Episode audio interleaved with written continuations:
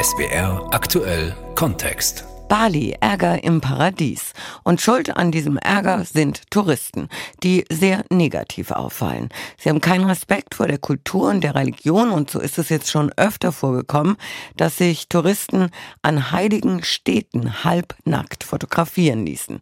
Auf der indonesischen Insel hat man jetzt genug von solchen Menschen, die sich auch nicht an die Straßenverkehrsordnung halten, religiöse Regeln ignorieren oder ohne Visum illegal arbeiten. Mehr als 130 35 Ausländer wurden daher dieses Jahr bereits von Bali abgeschoben. Jennifer Johnston berichtet. Surflehrer Judah Purba steht am Strand von Canggu, einem Ort im Westen der indonesischen Insel Bali. Im Kreis wärmen er und seine Surfschüler sich auf, dehnen Arme und Beine. Hey, alright, now you go on your knee, left and right, go like. Während der Übungen schaut er sich immer wieder um. In letzter Zeit beobachtet er häufiger Ausländer, die am Strand Surfunterricht geben. Wenn wir sie sehen, sprechen wir sie an. Hey, hast du dafür eine Genehmigung? Und sie sagen, ah, das ist nur ein Freund, dem ich Surfen beibringe. Aber weißt du, das stimmt nicht. Denn am nächsten Tag sieht er sie wieder mit einem anderen Freund. Sie sprechen kein Englisch, häufig Russisch, blieben unter sich. So nehmen sie einheimischen Surflehrern wie ihm den Job weg. Wir sehen so viele kommen, so viele Flüge und sie gehen nicht mehr. Ich denke, sie müssen wieder zurückgehen. Es ist schon zu lang. Sie schauen, wie sie überleben können und machen jeden Job, den sie kriegen können. Sie arbeiten als Yoga- oder Englischlehrer, Koch, Fotograf, Grafikdesigner oder Immobilienmakler. Vor allem für andere, reichere Russen, die auf Bali Urlaub machen oder aus der Ferne weiter ihrem Geschäft in der Heimat nachgehen. Seit Beginn des russischen Angriffskriegs gegen die Ukraine kommen immer mehr Russen nach Bali. Im Jahr 2022 waren es knapp 60.000. Mehr als 22.000 reisten allein im Januar dieses Jahres ein, kurz nachdem Moskau verkündet hatte, eine weitere halbe Million Männer zum Kriegsdienst einzuziehen.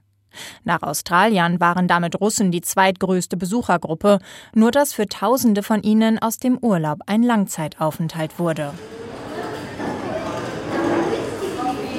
Wer länger bleibt, kennt Park Q in Ubud. Eine moderne Clubanlage in der Mitte der grünen Insel. Ein Ort wie eine eigene Stadt. Mit Wohnungen, Restaurants, Coworking, 50 Meter Pool und Fitnessstudio. Xenia kommt aus Russland, lebt hier seit März. Sie kommt gerade aus der Dusche, läuft mit nassen Haaren durch die Eingangshalle. Das Tolle daran, hier zu leben, ist, du kannst unterschiedliche Dinge an einem Ort kombinieren. Manchmal wache ich auf, gehe ins Fitnessstudio und dann direkt arbeiten. Und ich unterrichte nebenher Yoga. Also die Russin arbeitet für ein Kryptounternehmen in Dubai im Marketing. Ihr Arbeitgeber zahlt ihre Unterkunft auf Bali. Das richtige Visum zu finden sei kompliziert. Sie ist dran. Für digitale Nomaden gibt es Sonderregeln. Mit einem Standard-Touristenvisum darf sie nicht arbeiten und es gilt nur 60 Tage. Das heißt, aktuell muss sie alle zwei Monate aus und wieder einreisen. Ein Flug in die nähere Umgebung nach Malaysia, Thailand oder Singapur ist schon für 150 Euro hin und zurück zu haben. Einige nutzen es, um direkt ein bisschen die Gegend kennenzulernen. Doch eine Freundin von ihr wurde gestern fast nicht wieder ins Land gelassen, weil sie bei der erneuten Einreise nach Bali keinen Rückflug hatte. Das hat sie mir gerade vor zehn Minuten erzählt und ich so, was? Ich habe das gleiche vor zwei Tagen gemacht und hatte Glück. Es ist eine Lotterie. An einem Tag kannst du einreisen, am nächsten musst du zurück in dein Land. Sie lassen dich nicht rein. Die Beamten bei der Einreise werden strenger. Das gilt nicht nur für Russen und Ukrainer, sondern für jeden. Der Russe Vitali Smirnov lebt wie Xenia seit einigen Monaten in Park Yu. Das ist es, mein kleines Apartment. Für mich reicht es. Sagt der 25-Jährige. Vitali hatte Glück, die Nachfrage ist hoch, Preise für Immobilien steigen, besonders seit immer mehr wohlhabende Russen auf die Insel kommen. Für Einheimische sind viele Wohnungen mittlerweile zu teuer. Russland hat Vitali gleich zu Beginn des Krieges verlassen. Mitten in der Nacht buchte er ein One-Way-Ticket und war weg. Ich bin einer der am wenigsten sicheren Menschen in Russland im Moment. Mein Alter, mein Gesundheitszustand, meine politischen Ansichten. Mich würden sie sofort in den Krieg schicken. Manchmal nervt es Vitali, dass er überall auf Bali auf Russen trifft. Gleichzeitig gibt es ihm Sicherheit. Wenn du andere Russen triffst, fühlst du dich einfach sicherer, nicht gestresst, weil du nicht jede Sekunde diese schlechten Dinge diskutieren musst. Sie hätten Verständnis füreinander, besonders in der aktuellen politischen Situation. Sie helfen sich gegenseitig, machen untereinander Geschäfte. Vitali ist selbstständig, arbeitet mit Kryptowährungen. Uh, in Russland haben wir im Moment so viele Beschränkungen im Finanzsektor, dass Kryptowährungen plötzlich sehr wertvoll sind. Es ermöglicht dir, Geld anonym und steuerfrei hin und her zu schieben über Ländergrenzen hinweg. Uh, Auf Bali zahlen daher viele Russen gerne mit der digitalen Währung, zum Beispiel wenn sie Roller ausleihen oder Touren buchen. Die lokale Regierung und Balinesen wie den Surflehrer Judah Purba ärgert das. Gehen Einnahmen und Steuern doch am Staat vorbei. Die Langzeittouristen fallen zudem durch schlechtes Benehmen auf. Fahren ohne Helm oder oberkörperfrei für Balinesen ein No-Go.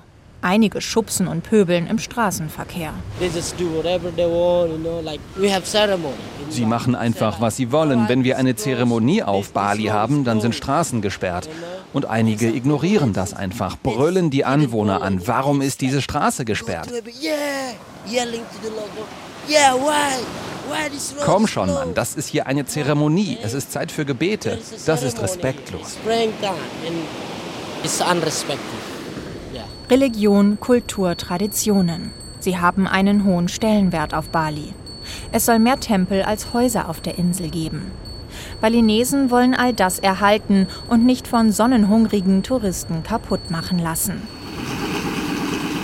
Nilo Gelantik sitzt an ihrer Nähmaschine. Sie ist nicht nur Schuhdesignerin, sondern auch Anlaufstelle für Menschen aus ganz Bali. Sie hat ein offenes Ohr, versteht sich als Aktivistin, will sogar für ein politisches Amt kandidieren. Täglich bekommt sie Nachrichten, Fotos und Videos zugeschickt, die sie auf ihrem Social-Media-Kanal sammelt.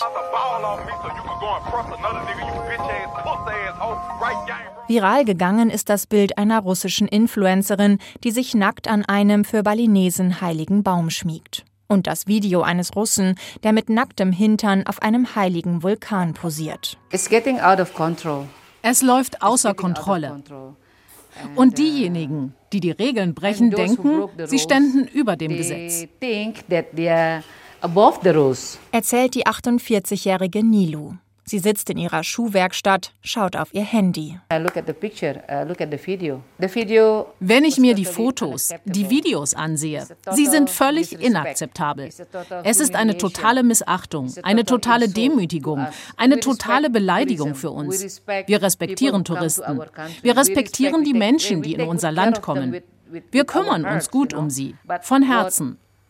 Aber was diese Menschen an diesen heiligen Orten tun, ist inakzeptabel. Mehr als 130 Ausländer wurden dieses Jahr bereits abgeschoben. Die meisten, weil sie sich unangemessen verhalten oder illegal gearbeitet haben. Der Großteil, jeder vierte, kam aus Russland. Dahinter folgen Länder wie Nigeria, die USA und Australien. Sie versucht selbst aktiv zu werden, bietet sich an als Vermittlerin. Zum Beispiel im Fall des Russen, der sich mit nacktem Hintern auf Balis höchstem und heiligen Vulkan fotografiert hat.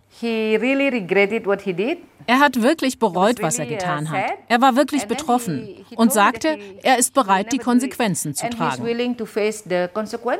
Nilo hüllte ihn in traditionelle Gewänder und der russische Blogger nahm an einer Reinigungszeremonie teil. Vor den Behörden hat ihm die Entschuldigung nicht geholfen, er wurde abgeschoben. Per Videocall verabschiedete er sich von Nilu am Flughafen. In der Bali Datscha rauchen zwei Männer Shisha. Es wird getanzt. Die Wasseroberfläche des Pools ist bedeckt mit roten Blütenblättern.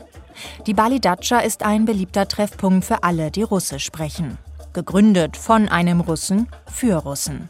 Hier trifft man auch viele Ukrainer, Touristen aus Litauen oder Weißrussland. Die Stimmung ist gut, hier sind alle Freunde, der Krieg weit weg. Die 26-jährige Anastasia sitzt in einem kleinen Whirlpool mit gelben Blüten. Die Videos und Fotos der nackten Ausländer an heiligen Orten hat sie gesehen. Ich mag auch äh, ohne Klamotten sein, aber natürlich ich mag das nicht in der Nähe von irgendwelchen religiösen Gebäuden oder so. Ich glaube, die haben einfach nicht dran gedacht. Die wollten ein schönes Foto machen, die haben nicht dran gedacht. Die Ukrainerin lebt seit rund einem Jahr auf Bali. Sie findet, dass die Balinesen und die Behörden teils überreagieren. Die, die denken, dass das so furchtbar ist und so weiter.